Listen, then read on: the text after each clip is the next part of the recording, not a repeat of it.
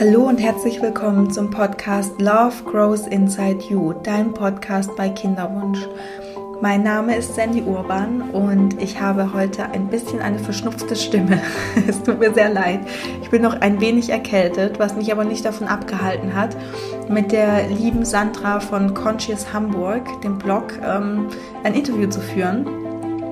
Die liebe Sandra hat mich vor ja, ein paar Tagen angeschrieben und wir haben so ein bisschen hin und her geschrieben über Instagram und sie hat mir erzählt, dass sie gerade kurz vor dem Besuch ähm, einer Kinderwunschklinik steht und da habe ich die Chance ergriffen und habe sie gefragt, ob sie in meinen Podcast kommen möchte, dass wir darüber sprechen, wie es sich für sie anfühlt, in der Kinderwunschklinik zu gehen, wie sie für sich die Entscheidung getroffen hat.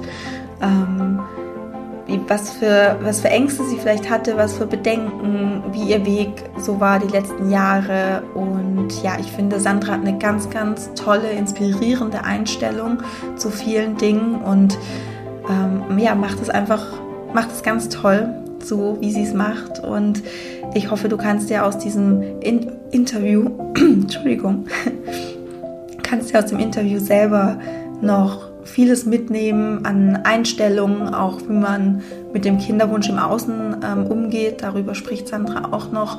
Und ähm, sie erzählt auch ausführlich, ja, wie es in der Klinik war, was für Ängste sie hatte, ähm, wie, es bei ihr jetzt weitergeht. Und ja, ich wünsche dir jetzt auf jeden Fall ganz, ganz viel Spaß mit diesem Interview. Lass mich gerne wissen, wie es dir gefallen hat. Und ähm, dann legen wir jetzt einfach auch schon los.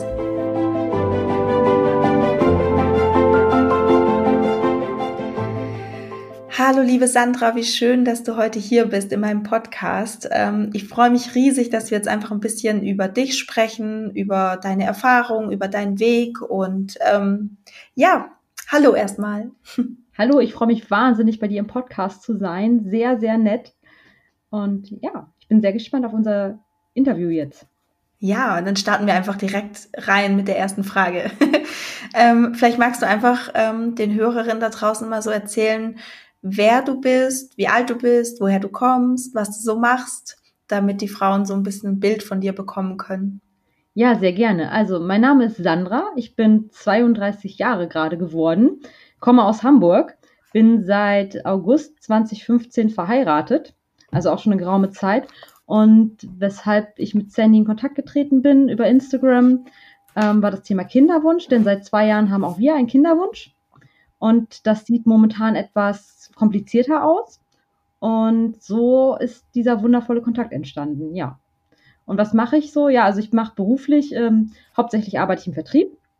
Und das auch schon seit über zehn Jahren beim großen DAX-Konzern. Und ähm, nebenbei ähm, podcaste ich und blogge ich auch ein bisschen. Und dadurch bin ich natürlich auch aufs Handy aufmerksam geworden. Ja. Hm, wie spannend.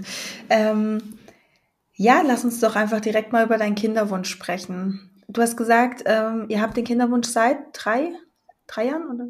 Ja, so zweieinhalb, ich weiß es gar nicht so ganz genau, weil das so ein bisschen schwierig gewesen ist. Also zu meiner Person muss ich sagen, ich habe 2014 die Pille abgesetzt und habe die äh, mit 15, 16 genommen, also relativ lange. Und äh, ich hatte dann zwei Jahre wirklich meine Regel nicht mehr bekommen. Hm.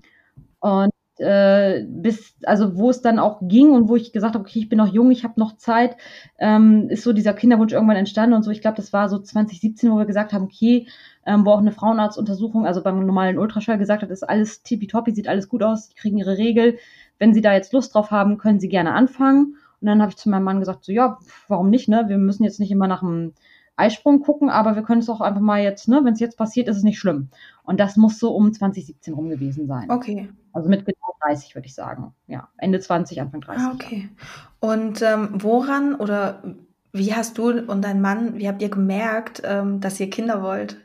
War das so ein Gefühl oder war das einfach schon immer klar oder kam das von heute auf morgen? Also ich wollte früher überhaupt keine Kinder haben, aber ich glaube, das geht vielen Frauen oder jungen Mädchen mit Anfang, Mitte 20 so. Aber ich habe dann irgendwann einfach gemerkt, ähm, ja, ich, ich habe so, so ein Muttergehen in mir irgendwie. Und mein Mann ist auch ein absoluter Familienmensch. Und Familie ist uns einfach so super wichtig. Und irgendwie habe ich echt Bock auf dieses Familie sein und so einem kleinen Menschen die Chance zu geben, in diese Welt einzudringen und diese Welt, ja, ähm, stark zu machen oder, oder also irgendwie, ich, ich weiß gar nicht, wie ich das erklären soll, aber es ist so, so ein innerer Impuls, der dann einfach auf einmal da war. Also es ist jetzt auch nicht so, dass super viele von meinen Freundinnen jetzt schon äh, Kinder haben, die sind auch alle so um die 30. Ähm, ein paar gibt's da schon, die Kinder haben, aber es war jetzt nicht so der so, oh, alle heiraten jetzt, alle fangen an, sondern irgendwann war es halt einfach so da, okay, Bauchgefühl sagt, jetzt wäre cool, jetzt wäre es soweit. Mhm. Ja, ich fand jetzt auch gerade deinen Ansatz so schön mit ähm, einfach, ja, dass man jemand in die Welt setzt, um die Welt noch auch schön zu machen und ähm, ja, das finde ich und vielleicht auch eben ein Stück weit das, was man selber ja so gelernt hat, jetzt in der ganzen Zeit auch so weiterzugeben, ne? Oder eben auch, ähm, wenn man sich auch mit Persönlichkeitsentwicklung beschäftigt ähm, oder Achtsamkeit, dass man auch da so ein bisschen sein Wissen weitergibt, damit der Mensch dafür sorgt, dass die Welt zu einem besseren Ort wird, vielleicht ein Stück weit. Gehst du damit? Ja, auf jeden Fall. Also das würde ich mir für mein Kind, ähm, je nachdem, ob es äh, Junge oder Mädchen wird, auch total wünschen, dass es wirklich ein, eine starke Persönlichkeit wird, weil ich glaube, es ist gerade für die jüngere Generation super, super schwierig, von, sich von all diesen ganzen Sachen frei zu machen. Ich meine, diese Social-Media-Welle und dieses ähm, ja, dieses Perfektionistische, was irgendwie ganz viele Leute haben. Also es ist wirklich so ein starker Mensch wird, der sich von nichts beeinflussen lässt, der sein Ding macht. Ich meine, das ist recht schwierig und man kann auch nicht beeinflussen unbedingt, wie sein Kind wird. Das entwickelt sich sowieso, aber man kann zumindest ähm, den richtigen Grundstein dafür legen, weil das haben auch meine Eltern eigentlich ganz gut gemacht. Ich hatte auch meine schlechte Phase in der Pubertät, aber ich glaube, meine Eltern haben mir schon die richtigen Werkzeuge mitgegeben, dass aus mir auch echt was geworden ist. Hm. Ja, und durch das, das größte, das wirkungsvollste Werkzeug war wahrscheinlich, dass sie dir es auch vorgelebt haben, wie man eigenständig ist, wie man ähm, ja sich so, so durchkämpft und so, oder? Ja, ich vermute mal, also ich bin mit 19 von zu Hause aus ausgezogen, ähm, war da auch schon sehr selbstständig, habe auch schon früh meine eigene Wäsche gewaschen ähm, und hat halt schon immer so meinen Kopf gehabt. Aber klar, ich war nie diejenige, die nicht rausgehen wollte, die Angst hatte oder die, ich habe es einfach gemacht. Also ich bin dann einfach, ich komme nicht ursprünglich aus Hamburg, ich bin dann einfach ähm, äh, wo bin ich aufgewachsen? Ich bin in Braunschweig aufgewachsen. Das ist so 200 Kilometer von Hamburg entfernt. Und ich hatte einfach Bock, äh, alle sind nach dem Abi zum Studieren irgendwo anders hingegangen. Und ich hatte halt echt Bock auf Hamburg, ne? Mhm. Ja. ja, aber dafür braucht es ja eben dann auch Eltern, die so offen sind, ähm, ja, dass das funktioniert. Also ähm, die, ja. die einem dem Kind eben auch ähm, zeigen, dass es möglich ist, nach Hamburg zu gehen zum Beispiel ja, muss irgendwie so gewesen sein. Also meine Mutter hat mich, glaube ich, auch immer bekräftigt, wenn es mir irgendwie nicht gut ging oder wenn irgendwas war, Mensch, du bist doch stark und du schaffst das schon. Also ich glaube schon, dass das irgendwie mitgekommen ist. Ich, ich weiß es ehrlich gesagt nicht. Aber irgendwie muss da was gewesen sein, was sie mir vorgelebt haben, dass ich da, oder die Gene, ich, ich habe keine Ahnung. Ja, ja, ich finde, äh, wenn man auch nochmal die Beziehung zu seinen Eltern ähm, nochmal genauer anschaut, dann fallen einem auch ganz oft so Dinge auf dass man seine Ressourcen, die man so hat, häufig eben durch die Eltern mitbekommen hat. Und ähm, jetzt sind wir ja in einer Position, wo wir Mütter werden wollen und wo wir bald einem Kind was mitgeben. Und ähm, jetzt ist es ja quasi so, dass irgendwann in, weiß ich nicht, ja, sagen wir so 30, 31, 32 Jahren sitzt da ein Mensch und der erzählt, ja, ähm, ich habe äh, weiß ich nicht, ich habe mein, mein Mut und ähm, meine Courage habe ich von meiner, von meiner Mama Sandra und die, ähm, und äh, die hat mir das halt immer so mitgegeben und gesagt. Und deswegen, was ich damit sagen will, ist es immer so wichtig, dass man sich jetzt einfach schon so ganz klar ist über die eigenen Werte und auch die Werte, die man seinem Kind mitgeben möchte, weil ab Day One, wenn das Kind dann da ist, muss man oder sollte man diese Werte einfach vorleben, wenn man möchte, dass das Kind irgendwie diese Werte dann auch lebt. Und ähm, deswegen macht es Sinn, sich einfach jetzt schon während der Kinderwunschzeit damit auseinanderzusetzen. Ja, ich glaube, das wird halt auch super schwierig. Es ist halt auch kein einfacher Job. Ich sehe das ja auch jetzt in der Familie. Da habe ich auch eine Nichte und einen Neffen und auch in einem Bekanntenkreis. Das ist schon schwierig. Und wie gesagt, man kann auch nicht hundertprozentig beeinflussen, wie sich das Kind entwickelt. Das wird irgendwie auch seinen eigenen Charakter haben, aber immerhin kann man echt so, so, ja, wie soll ich sagen, so sein, sein Bestes geben. Und äh, ich habe mir gesagt, egal wie sich der kleine Mensch dann entwickelt, ähm, das worauf es dann halt ankommt, ist, dass du dem viel Liebe gibst, dass du es mhm. respektierst. Und da ist es echt so das, wo ich sage, okay, das, das, das möchte ich meinem Kind geben. Ich möchte echt die, die coolste und geilste Mutter sein. Das werde ich wahrscheinlich nicht, weil wir sind alles Menschen und niemand ist perfekt, aber ich habe da halt richtig Bock drauf. Und ich glaube, mein Mann, das ist halt auch so, ähm, da wusste ich sofort, das ist gar keine Diskussion, wir wollen Kinder haben, weil das ist so der perfekte und liebe Familienmensch und das passt halt einfach so gut zusammen. Hm, schön. Das hört sich gut an, aber du hast einen Plan. Du hast auf jeden Fall eine Vision, wie du als Mutter sein möchtest. Und ich glaube, das ist ganz wichtig, weil diese Vision, ähm, wie man ja, wie man sein möchte, das ist so der Nordstern. Damit, also daran kann man sich auch so ausrichten, ja, auch wenn es mal schwieriger wird. Wenn man dann ein Kind hat und sich dann überlegt, der äh, jetzt bin ich gerade in einer schwierigen Phase, Trotzphase oder so, und dann nochmal zurückgeht und sich überlegt, wie will ich denn eigentlich als Mutter sein? Was habe ich mir denn damals eigentlich festgelegt, ja? Ähm, und sich daran dann zu orientieren. Was würde denn meine, meine beste Version von mir als Mutter denn jetzt tun in dieser Phase? Auch während der Geburt schon, ja? Also, wenn man zum Beispiel sagt, ich möchte eine total entspannte Mutter sein, die einfach locker ist und während der Geburt äh, klappt es dann doch nicht mit Hypnobirthing und alles ist äh, ganz toll, sondern es kommt halt anders als erwartet, kann man da nämlich sich schon dran erinnern und sagen, okay, wie will ich denn als Mutter sein? Ich will gelassen sein, ich will entspannt sein, okay, dann muss ich jetzt das hier schon leben in dem Moment. Ja, ich finde bei diesem Thema, ähm, ich will gelassen sein, da muss man dann halt auch, wenn man da mal nicht so wirklich gelassen ist, auch mal ehrlich zu sich selbst sein, weil nur so kann man das Ganze dann auch in die richtigen Bahnen lenken, weil wir alle wollen entspannt sein. Alle geben vor, sie seien entspannt und viele sind es halt häufig nicht.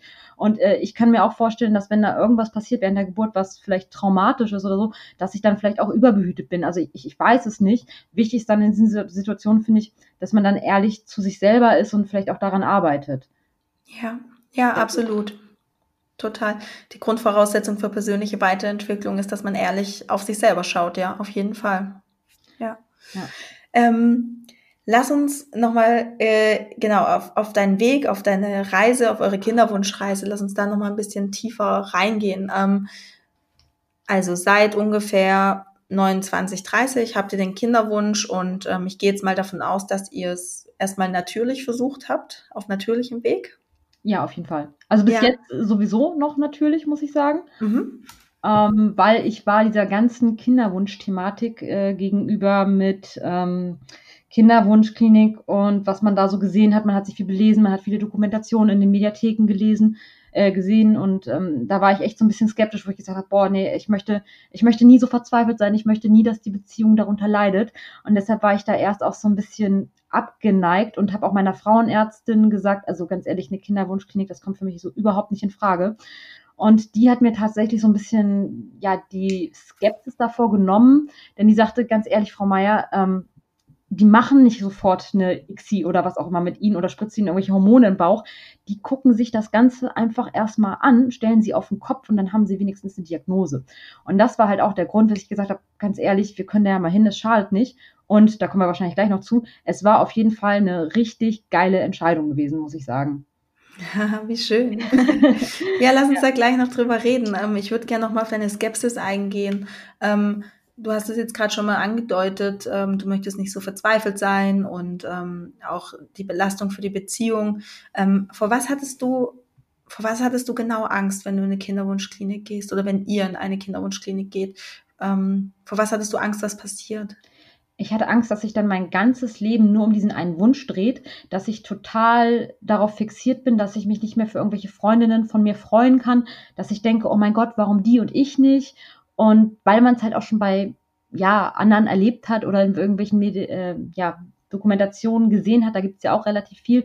Und wo ich gesagt habe, so, nee, ich möchte nicht, dass dieses Thema, also mein Leben ist ja nicht schlecht, ich möchte nicht, dass dieses Thema das einzige für mich wird und dass es sich alles nur darum dreht und dass ich dann total versteift auf dieses Kinderkriegen bin und dass ich mich, dass ich meine Identität und äh, mein Glück davon abhängig mache.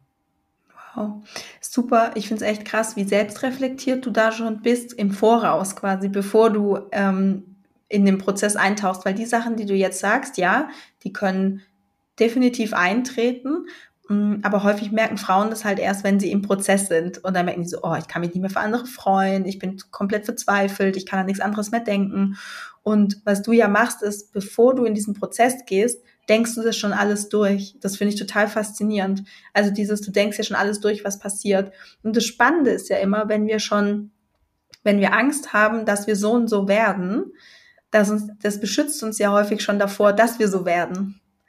Also häufig tritt es dann gar nicht mehr ein, weil wir schon so auf Halbachtstellung sind, ähm, dass ich, dass, dass wir wollen nicht, dass der Kind, dass sich alles nur um den Kinderwunsch dreht. Ähm, ich will nicht irgendwie Beziehungen zu meinen Freundinnen riskieren. Und wenn man diese Angst hat, dann sucht es der Verstand ähm, quasi im Hintergrund die ganze Zeit nach Lösungen und Möglichkeiten, damit es nicht eintritt. Hm. Und das finde ich so spannend. Also ich finde es total cool, dass du da einfach schon im Voraus so krass selbst reflektiert bist. Ja. Und ähm, ja.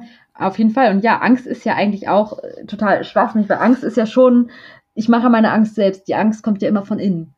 Also eine Angst ist ja eine Annahme, die ich schon vorher in meinem Kopf irgendwo skizziert habe. Ja. Und das ist in dem Fall auch schon das Verrückte eigentlich an dieser ganzen Nummer, ne?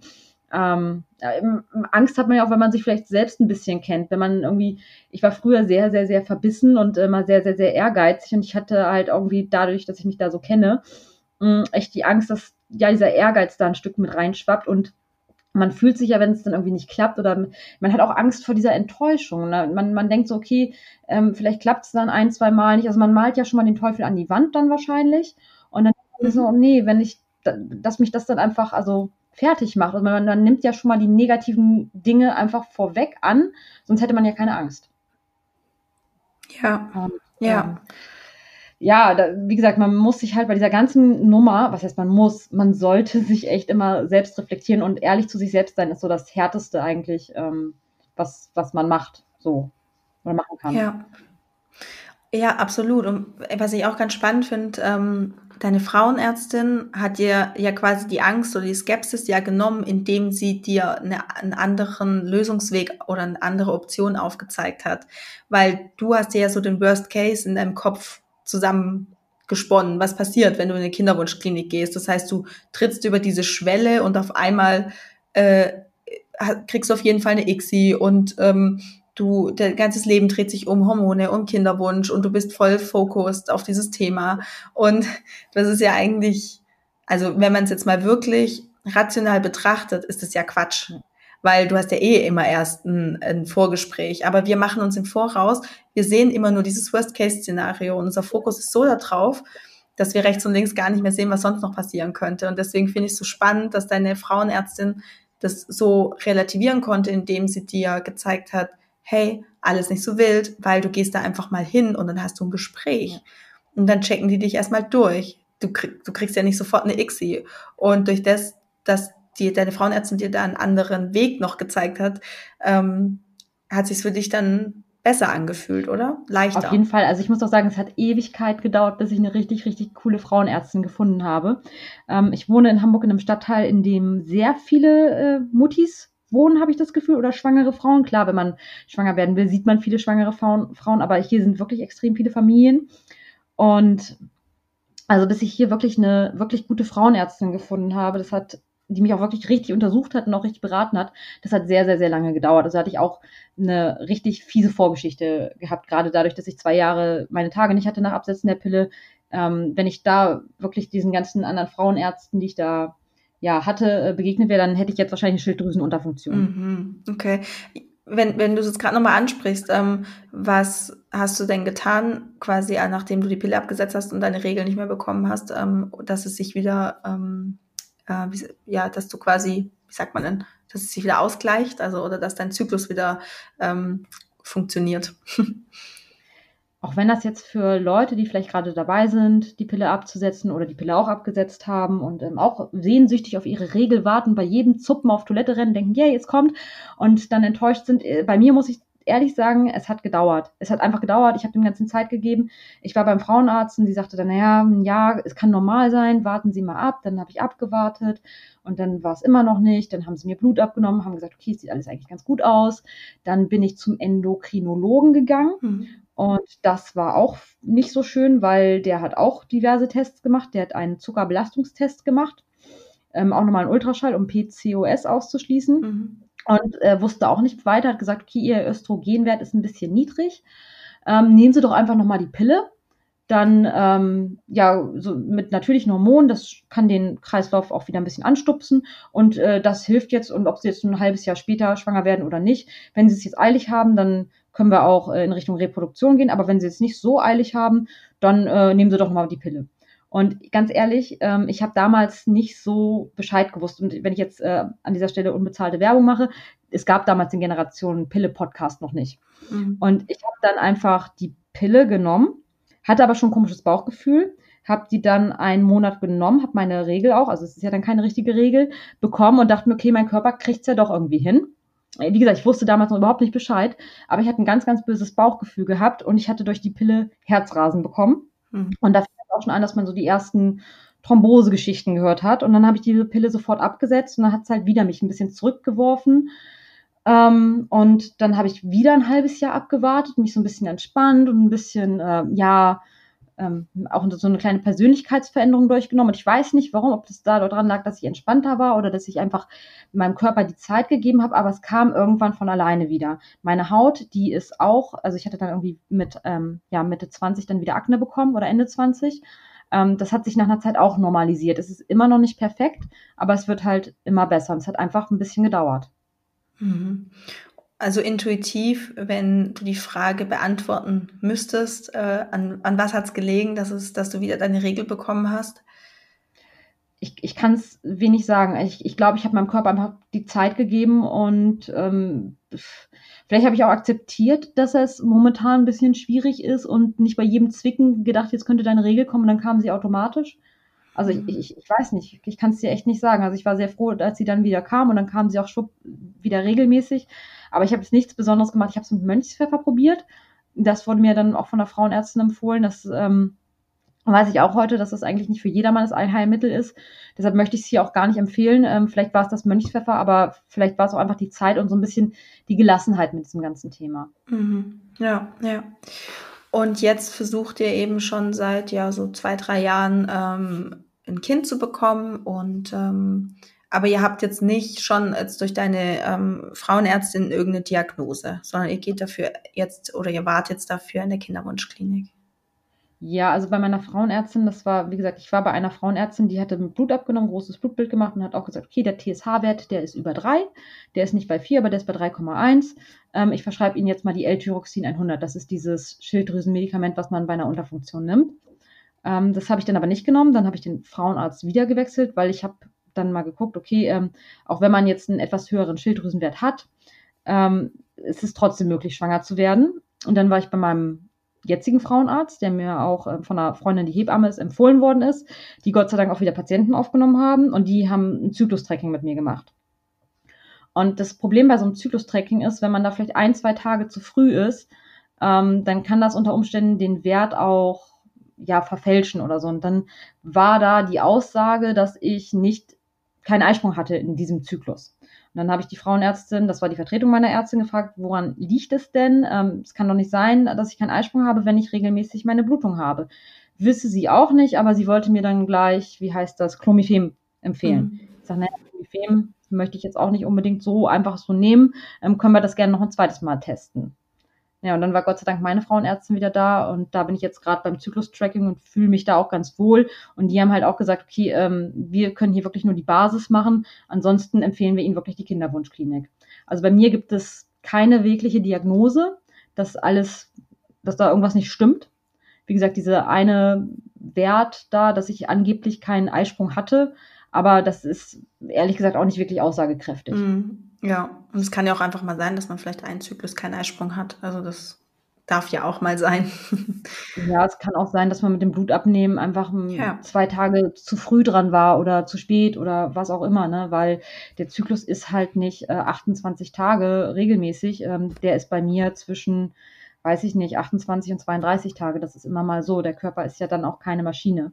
Ja, exakt. Und, ähm, das weiß ich nicht, ob die das so auf dem, auf dem Schirm hatten. Ähm, deshalb war ich da, wie gesagt, bei dem zweiten Tracking bin ich jetzt gerade. Und das schwappte so parallel mit dieser ganzen Kinderwunschklinik zusammen.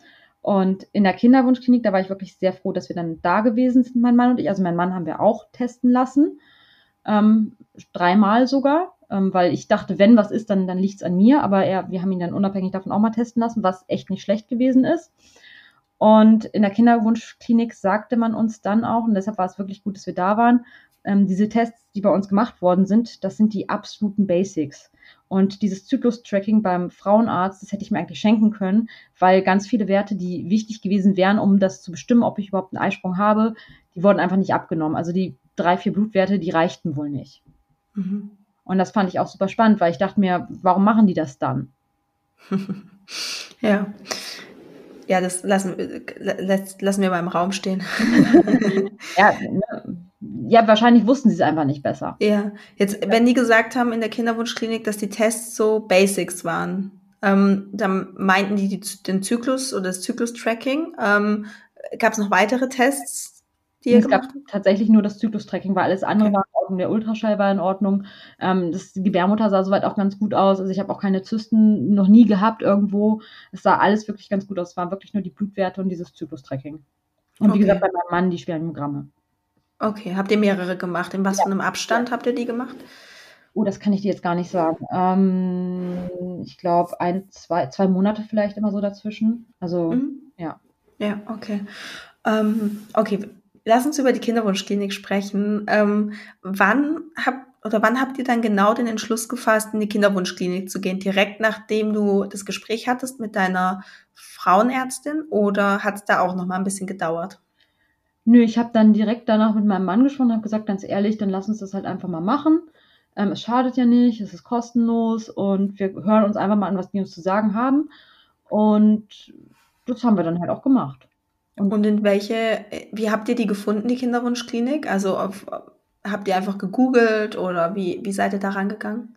Ja, so ein bisschen bei Google ist es halt immer sehr schwierig, ne? weil Google-Bewertung kann man sich halt auch kaufen. Ne? Mhm. Ähm, und weiß man auch nicht, also, wer zufrieden ist, bewertet das vielleicht nicht, weiß ich nicht.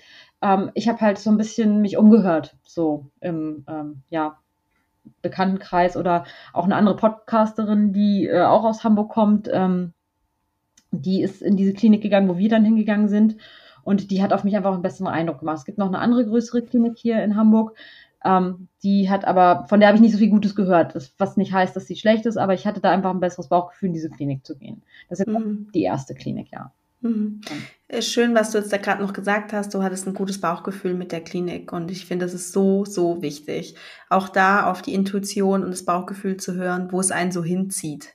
Ja, wenn man sich auch die Ärzte vielleicht mal anschaut, die sind ja zum Glück auch meistens mit Bildern vertreten auf Webseiten und einfach mal schaut, okay, wo fühlt sich's für mich stimmig an? Weil ich, das ist ein ganz, ganz entscheidender Punkt, weil wenn du, wenn du dich nicht wohlfühlst in der Klinik ähm, oder mit dem Arzt, ähm, das, also ich weiß aus eigener Erfahrung, dass das ist schon, ist dann einfach schwieriger.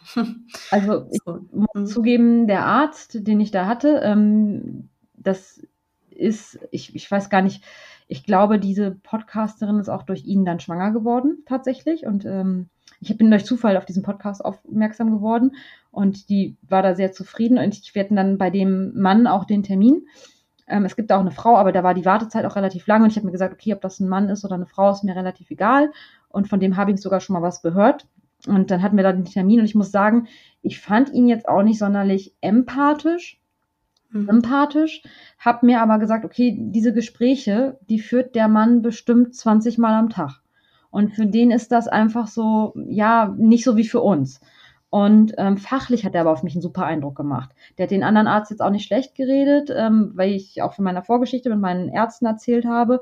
Der hat jetzt auch nicht gesagt, okay, ähm, wie kann man nur, sondern das wirklich fachlich ähm, dargelegt, weil viele Sachen wusste ich nicht. Also jetzt zum Beispiel Chlomiphen ähm, erzeugt zwar einen Eisprung künstlich, aber wenn die Spermien nicht so die Elite Truppe ist, mhm. dann ähm, ist Chlomiphem auch nicht gerade sinnvoll, weil dann können die schlechter durchdringen und dann bringt das Ganze gar nichts. Und Chlomiphem ist ja auch ein ganz schöner Eingriff in den Körper oder in, das, mhm. in den ganzen Organismus. Also bei allem, was man sich in der Kinderwunschklinik, glaube ich, gibt, das ist ja schon ganz schön, wenn man da so ein, irgendein Medikament gibt oder irgendwelche Spritzen sich in den Bauch, das hat ja schon ganz schöne Einwirkung auf den Körper.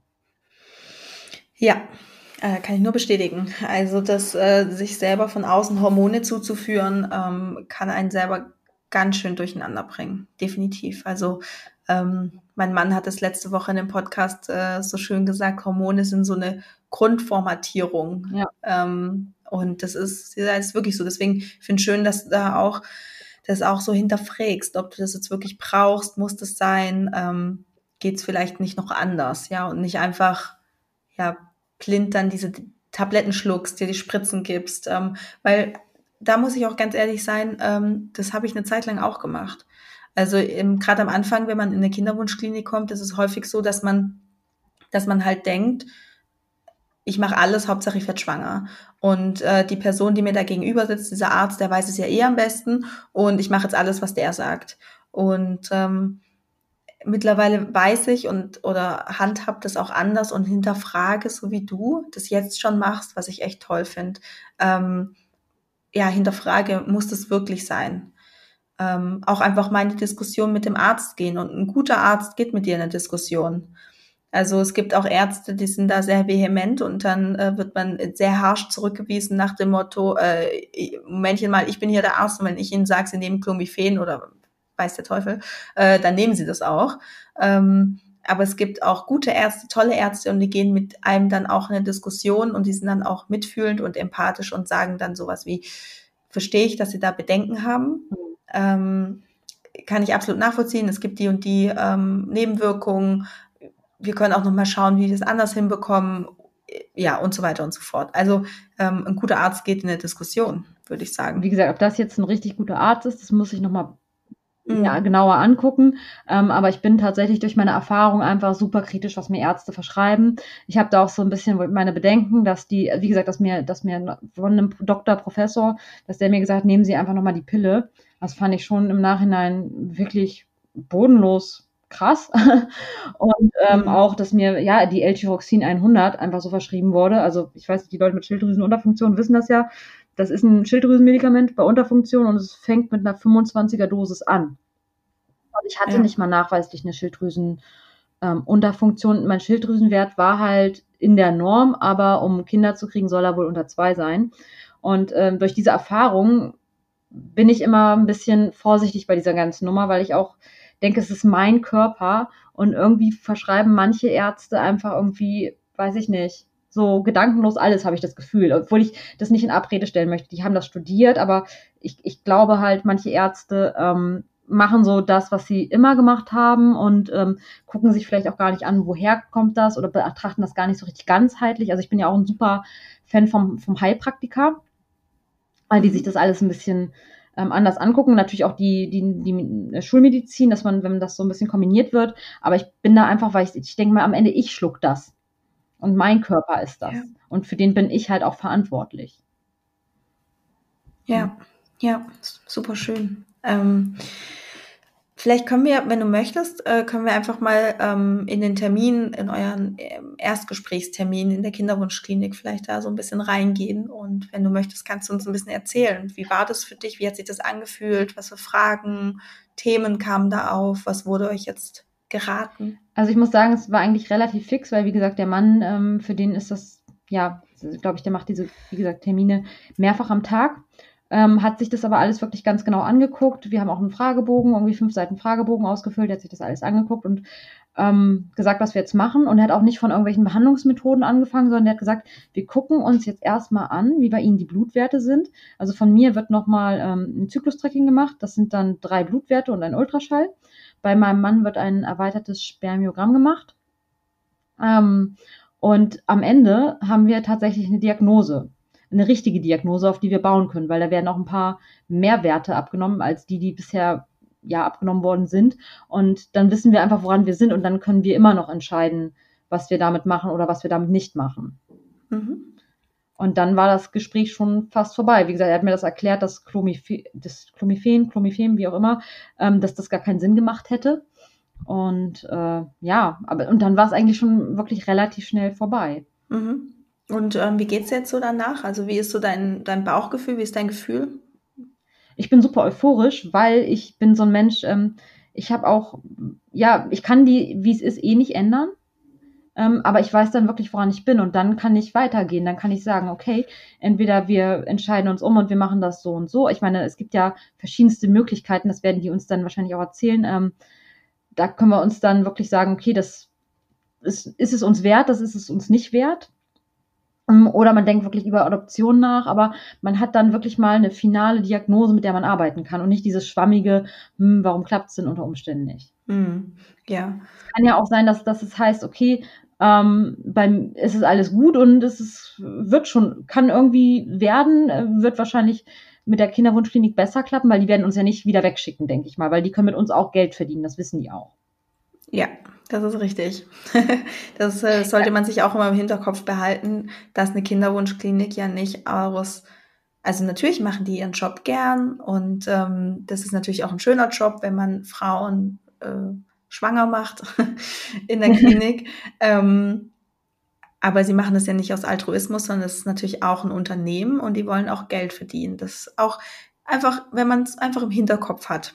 Das ähm, hilft manchmal, so gewisse Entscheidungen eben auch zu treffen oder eben vielleicht auch mal zu sagen, nee, ich glaube nicht, dass das das Richtige ist oder ich würde gern einfach mal hier jetzt noch eine Pause machen oder ja, einfach auf die eigenen Bedürfnisse hören. Mhm. Also ich, ich, ich freue mich mega auf die Diagnose und wir werden diese Diagnose auch noch dieses Jahr bekommen. Das finde ich auch richtig toll, weil es hat echt sehr gut gepasst. Er sagte, wann ist denn ihre, ihre letzte Regel gewesen? Ich sage, komischerweise habe ich heute den ersten Zyklustag. Also das ah. war schon, ähm, hat auch von der Zeit sehr gut gepasst, weil ich im Januar auch wieder viel weg bin.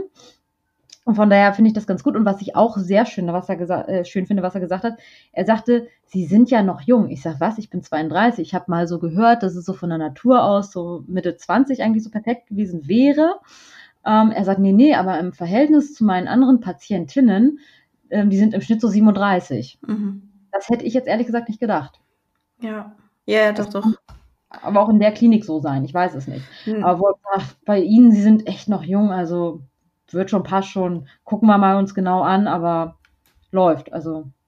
Ja, ja, aber die Erfahrung habe ich jetzt auch so jetzt in meinen, meinen äh, Klinikjahren, die ich da äh, so gesessen bin. Also ich, die, viele sind schon älter, ja. Doch, viele Frauen auch. Ja, ich kann auch leider nicht sagen, wie die anderen Pärchen so drauf gewesen sind, weil wir hatten den Termin nach Feierabend, also wir waren um 17 Uhr noch was in dieser Klinik und es gibt so mehrere kleine Wartezimmer. Wahrscheinlich ist das auch bewusst so gemacht, damit es nicht ein riesen Wartezimmer ist, wo man sich gegenseitig so angucken kann, weil viele haben vielleicht doch eine Scham bei diesem ganzen Thema. Und äh, mein Mann ist da auch so, der war vor mir da gewesen und der hat sich dann so in das Wartezimmer gesetzt, wo kein Mensch drin saß.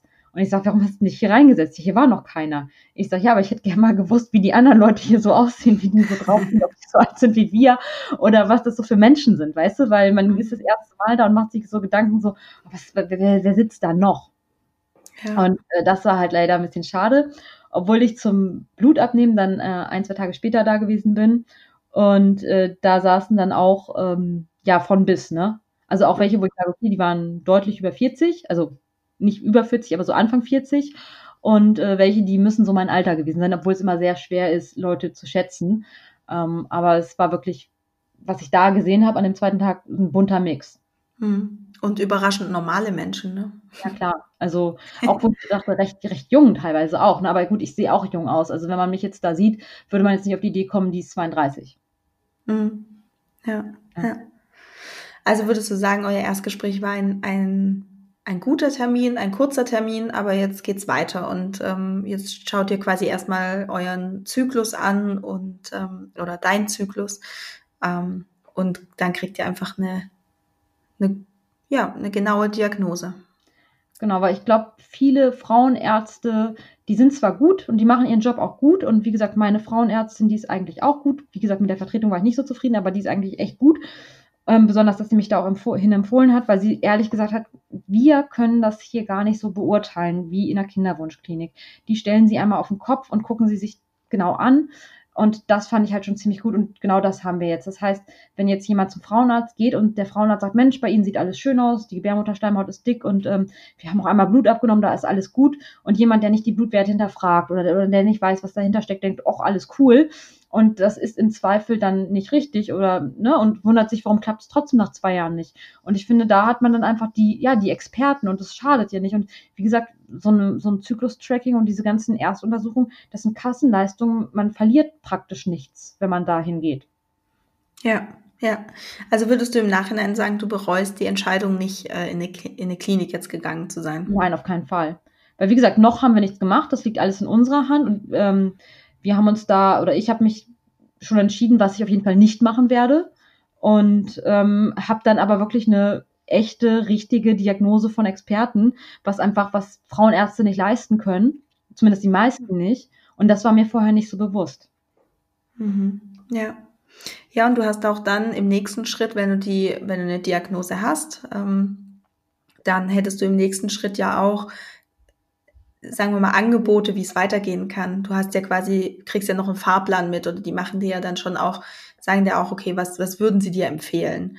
Ich finde, das ist auch immer was, was einfach gut tut, wenn man ein bisschen Verantwortung da auch abgeben kann. Ja, wenn man auch weiß, okay, das sind Experten und die ähm, die helfen mir, die wissen, was, was getan werden muss dann. Auf jeden Fall, also es ist sehr spannend. Also wenn er, wenn er jetzt sagt, ne, ähm, ist auch wieder eine Annahme, wenn, wenn er jetzt sagt, noch eine Insemination bei Ihnen, das würde überhaupt keinen Sinn machen. Wir müssen, wenn schon denn so eine XC oder IVF machen. Ich kenne mal den, ich verwechsel mal den Unterschied. Mhm. Ähm, ja. Entschuldigung. Nee, passt. Also IVF ist ja einfach nur ähm, also bei einer ICSI ähm, injizierst du das Spermium halt direkt in die Eizelle und bei IVF hast du die Eizelle und das Spermium in einer Petrischale und die finden sich quasi dann so, von allein. Ist, also IVF ist romantischer. Okay. Ja, und, und, und ICSI ist dann schon vorbefruchtet praktisch. Ist es Zwangsheirat quasi, ja. ja. Ja, wie gesagt, ich verwechsel das immer, aber es hat ja beides auch so, ähm, das ist ja schon eine größere Geschichte auch, ne, auch für die Frau. Mhm. Also ich glaube auch, ich, ich weiß gar nicht, wie ich mich dann da fühlen würde, wenn die dann, also ich, ich find das auch ultra komisch. Ähm, mhm. Aber das kann man dann halt dann sehen. Ne? Und wenn, wenn, er, wenn er sagt, nö, was anderes geht halt gar nicht, dann äh, würde ich da auch schon kritisch mit umgehen und mir das wirklich nochmal genauer überlegen, ne? ob ich das wirklich machen würde. Mhm. Ja, sehr gut, aber hört sich nach einem tollen ersten Besuch an, muss ich sagen. Und ich finde schön, dass du da, dass du den, den Mut gehabt hast, das zu machen, diesen Schritt zu gehen ähm, und jetzt eben auch gemerkt hast, hey, es ist gar nicht so schlimm. Und eigentlich sollte das, also würdest du sagen, eigentlich sollte das jede Frau machen, die vielleicht so ein, eineinhalb Jahre auf ihr Kind wartet? Ja, schadet ja nicht, ne? Und ich finde ja. auch, bitte, bitte, bitte, ähm, muss ja jeder für sich selbst wissen, aber schämt euch für dieses Thema nicht ähm, ich bin da sehr offen mit, weil ich halt auch wirklich das vorantreiben möchte, dass man sich nicht mehr für dieses Thema schämt, wenn es nicht geklappt hat. Also ich habe sofort, wie gesagt, 2015 verheiratet, so das erste halbe Jahr danach kam schon, und habt ihr Bock auf Kinder, wollt ihr mal Kinder haben? Ähm, da hatte ich nicht mal meine Tage bekommen. Ähm, dachte ich mir, gut, ich bin ja noch jung, ich habe noch Zeit. Ähm, aber ich, ich habe mir dann schon gedacht, Leute, wenn ich könnte, warum nicht? Aber es geht ja gerade mhm. nicht. Und ähm, da ist, äh, glaube ich, sehr viel Charme noch da, den ich ganz am Anfang auch hatte, wo ich auch merke, dieses Thema, ähm, da geht kaum jemand mit um. Also diese Kinderwunschkliniken haben lange Wartelisten und ganz, ganz viele Leute machen das scheinbar, aber keiner spricht drüber. Und man darf sich dafür einfach nicht schämen, weil es ist normal. Man ist nicht krank oder kein schlechter Mensch, weil es irgendwie nicht funktioniert momentan. Es kann ja auch psychisch bedingt sein. Es kann ja auch sein, dass man irgendwelche Baustellen irgendwo hat, dass der Körper einfach gerade sagt, weißt du, räum erstmal bei dir selber auf und dann bist du in der Lage, so ein Kind zu empfangen. Und äh, man muss sich dafür einfach nicht schämen. Ja, da setze ich gar nichts mehr dahinter, weil ich sage einfach nur ja, genau so ist es, wie du sagst. Ja, und deshalb gehen wir da auch so offen und offensiv mit um. Und wenn mich da nochmal jemand fragt, dann sage ich so, ja, wir sind, im, im, wir sind dabei halt gerade. Ne? Also wir äh, sehen zu, dass das klappt. Und wenn das nicht klappt, ist das jetzt auch kein Weltuntergang. Dann müssen wir gucken, was wir dann machen oder ob wir weiter so unser Leben leben, was ja echt nicht schlecht ist. Aber dass zumindest auch die Leute, die der, bei denen es vielleicht sofort geklappt hat, auch so ein bisschen die Sensibilität dafür kriegen. Also meine Mutter wurde jetzt teilweise auch schon von ihren Freundinnen angesprochen, was ist denn da mit Sandra und wollen die nicht mal Kinder kriegen und äh, wie sieht denn das aus? Und eine andere Freundin von ihr, was sie mir dann auch erzählt hat, die vor vielen Jahren in der Kinderwunschklinik war, hat auch gesagt, Mensch, äh, wenn Sandra mal mit mir sprechen will, ähm, also sie ist jetzt schon, da war ich über 30, über 30, das wird langsam Zeit und äh, also äh, wenn sie Kinder haben will, dann soll sie es nicht zu spät machen, weil sie hätte wohl den Fehler, in Anführungszeichen, den Fehler gemacht, zu lange gewartet und dann ist das halt auch ein äh, ICSI-Kind gewesen, was sie dann bekommen hat. Ähm, und die haben sich da tatsächlich schon echt Gedanken drüber gemacht und sprechen erst viel später darüber. Und ich finde einfach, diese Leute würden gar nicht mehr diese unsensiblen Fragen stellen, wenn man damit einfach offen umgehen würde.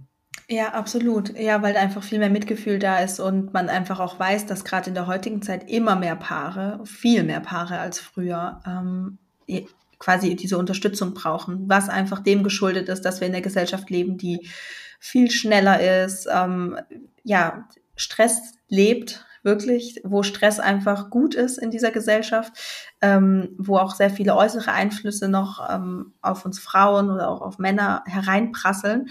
Und ähm, es sind einfach, es werden immer mehr Paare, die in eine Kinderwunschklinik müssen, um ein Kind zu bekommen.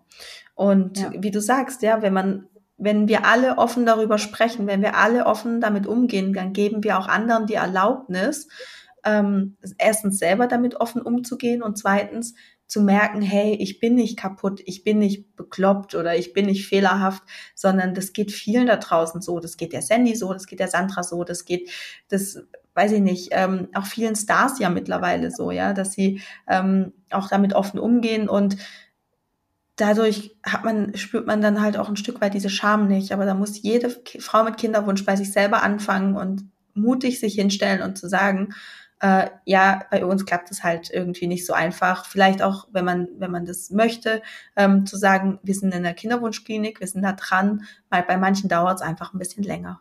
Ja. Ja, ich, wie gesagt, das ist auch, glaube ich, dieser Erfolgsdruck, Perfektionismuswahn, den wir so in unserer Gesellschaft haben. Man will ja nicht versagen.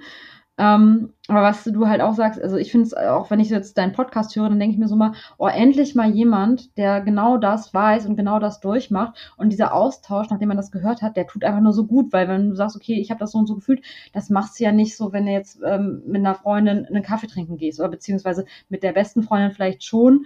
Aber ansonsten hat man halt diesen Austausch nicht. Und je mehr man merkt, wie viele Leute das eigentlich haben, desto besser geht's einem ja eigentlich auch, weil man merkt, hey, ich bin nicht alleine mit dieser ganzen Thematik. Ja, und je häufiger man es proaktiv auch anspricht, vielleicht im Freundeskreis, desto häufiger bekommt man ja auch die Rückmeldung, ja, wir warten vielleicht auch schon ein bisschen länger. Oder ähm, jetzt zum Beispiel die Erfahrung, die ich gemacht habe durch die Fehlgeburt im Juni, ähm, auf einmal in meinem Umkreis oder in meinem Bekanntenkreis ähm, da war, als ich das dann eben einfach angesprochen habe und gesagt habe, ja, wir haben, wir hatten eine Fehlgeburt, ähm, dass dann ganz oft kam, oh ja, hatte ich auch mal. Und es war richtig schlimm. Und dadurch gibt man ja auch der anderen Frau so ein bisschen die Erlaubnis, darüber zu sprechen. Und ähm, dadurch entsteht ja dann auch diese, diese echte Beziehung und ein schönes Gespräch. Und ähm, das ist ja heilsam für beide, für beide Seiten, für beide Frauen.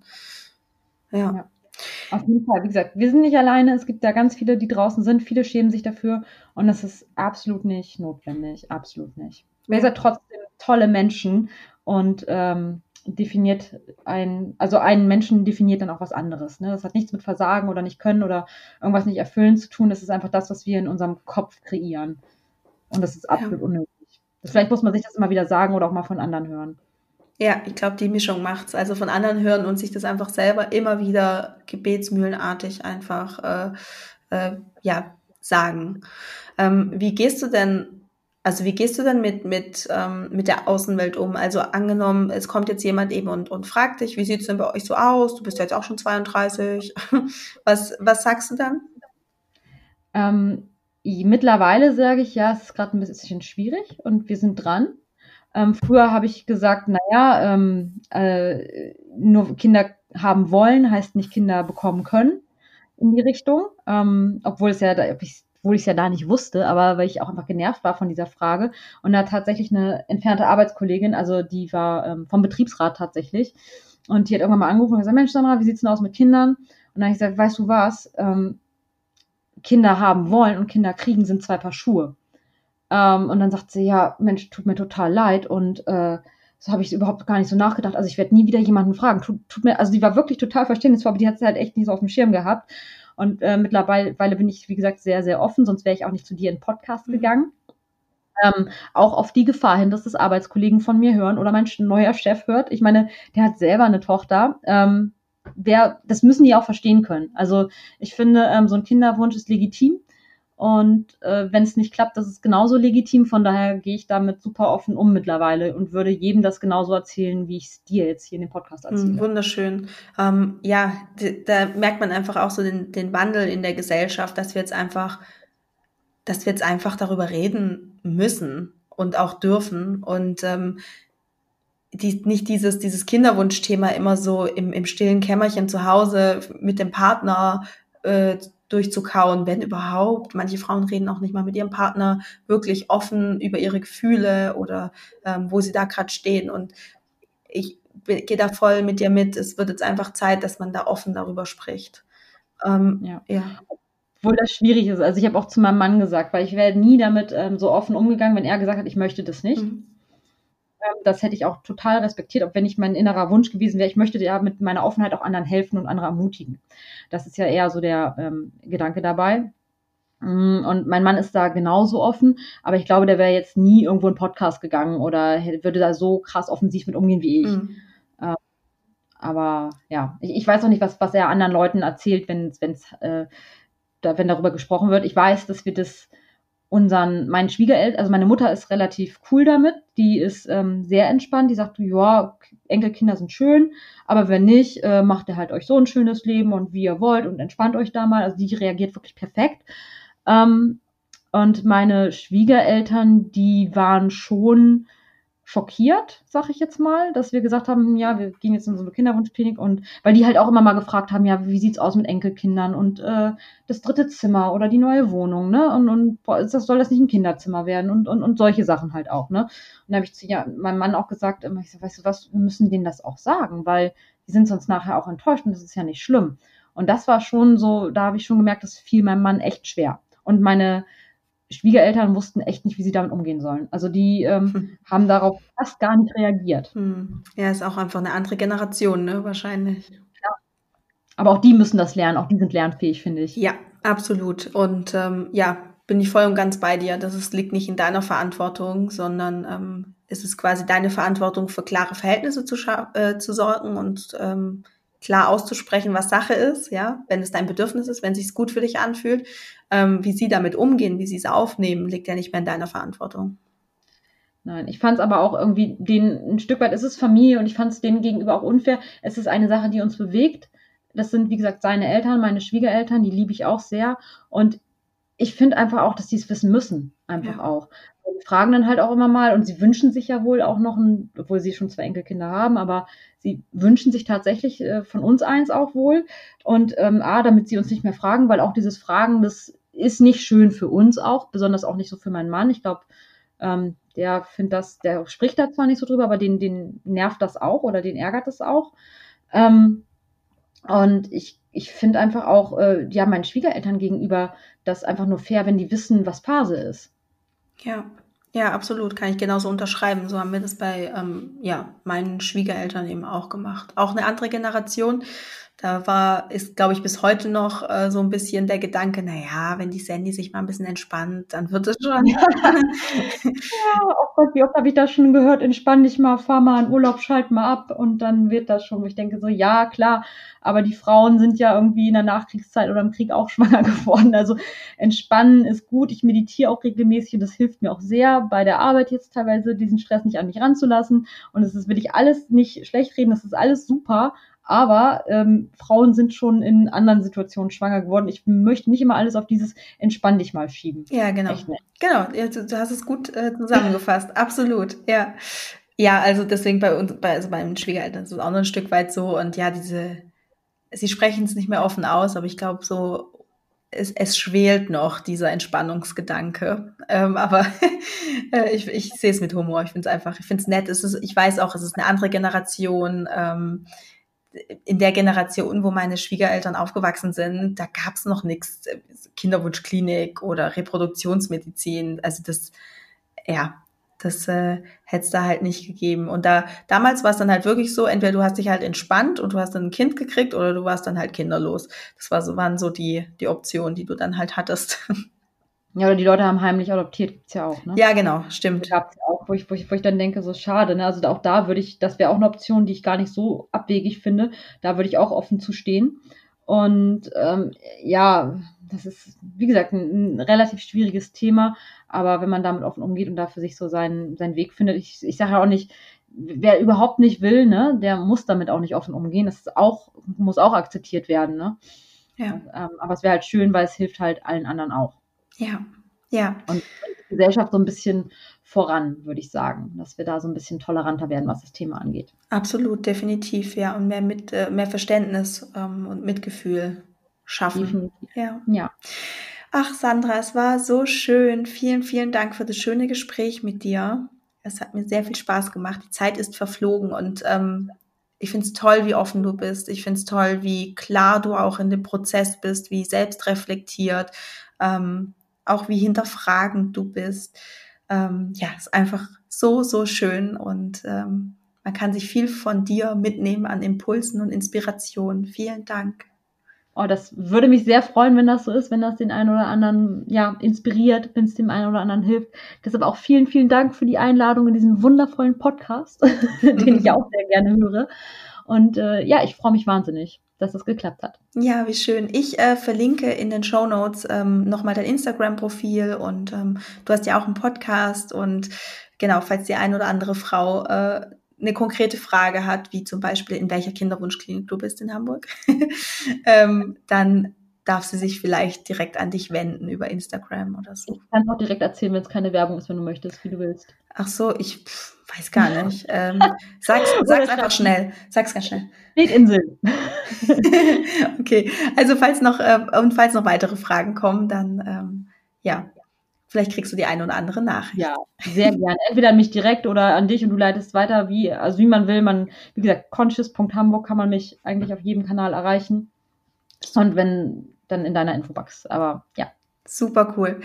Perfekt. Vielen Dank, Sandra. Und ähm, ja, bis ganz bald. Ja, bis ganz bald. Vielleicht gibt es ja ein Update. Mal gucken. Ja, also ich hoffe, du konntest dir sehr viel aus diesem Interview mitnehmen. Ähm, ich finde, Sandra ist wirklich eine tolle Frau, weil sie einfach da so offen mit umgeht und ähm, offen erzählen kann und einfach auch so selbstreflektiert ist. Ja, lass mich gerne wissen, wie dir die Folge gefallen hat. Schreib mir auf Instagram Sandy Urban Coaching oder lass mir auch gerne eine Bewertung bei iTunes da. Würde ich mich auch wahnsinnig freuen, wenn du ähm, genau, wenn du dir Sandra und Sandras Blog anschauen möchtest, kann ich dir nur empfehlen, schau dir auf Instagram ähm, at Conscious Hamburg äh, ihr Profil an und ja, da findest du auch die Verlinkung zu ihrem Blog. Ich werde es aber auch alles nochmal in die Show Notes rein, äh, reinschreiben, dann äh, findest du auch alles dort. Und ja, ich wünsche dir jetzt noch einen wunderschönen Tag, einen tollen Abend oder eine gute Nacht, je nachdem, wie viel Uhr es gerade bei dir ist. Und denk dran, Love grows inside you. Alles Liebe, deine Sandy.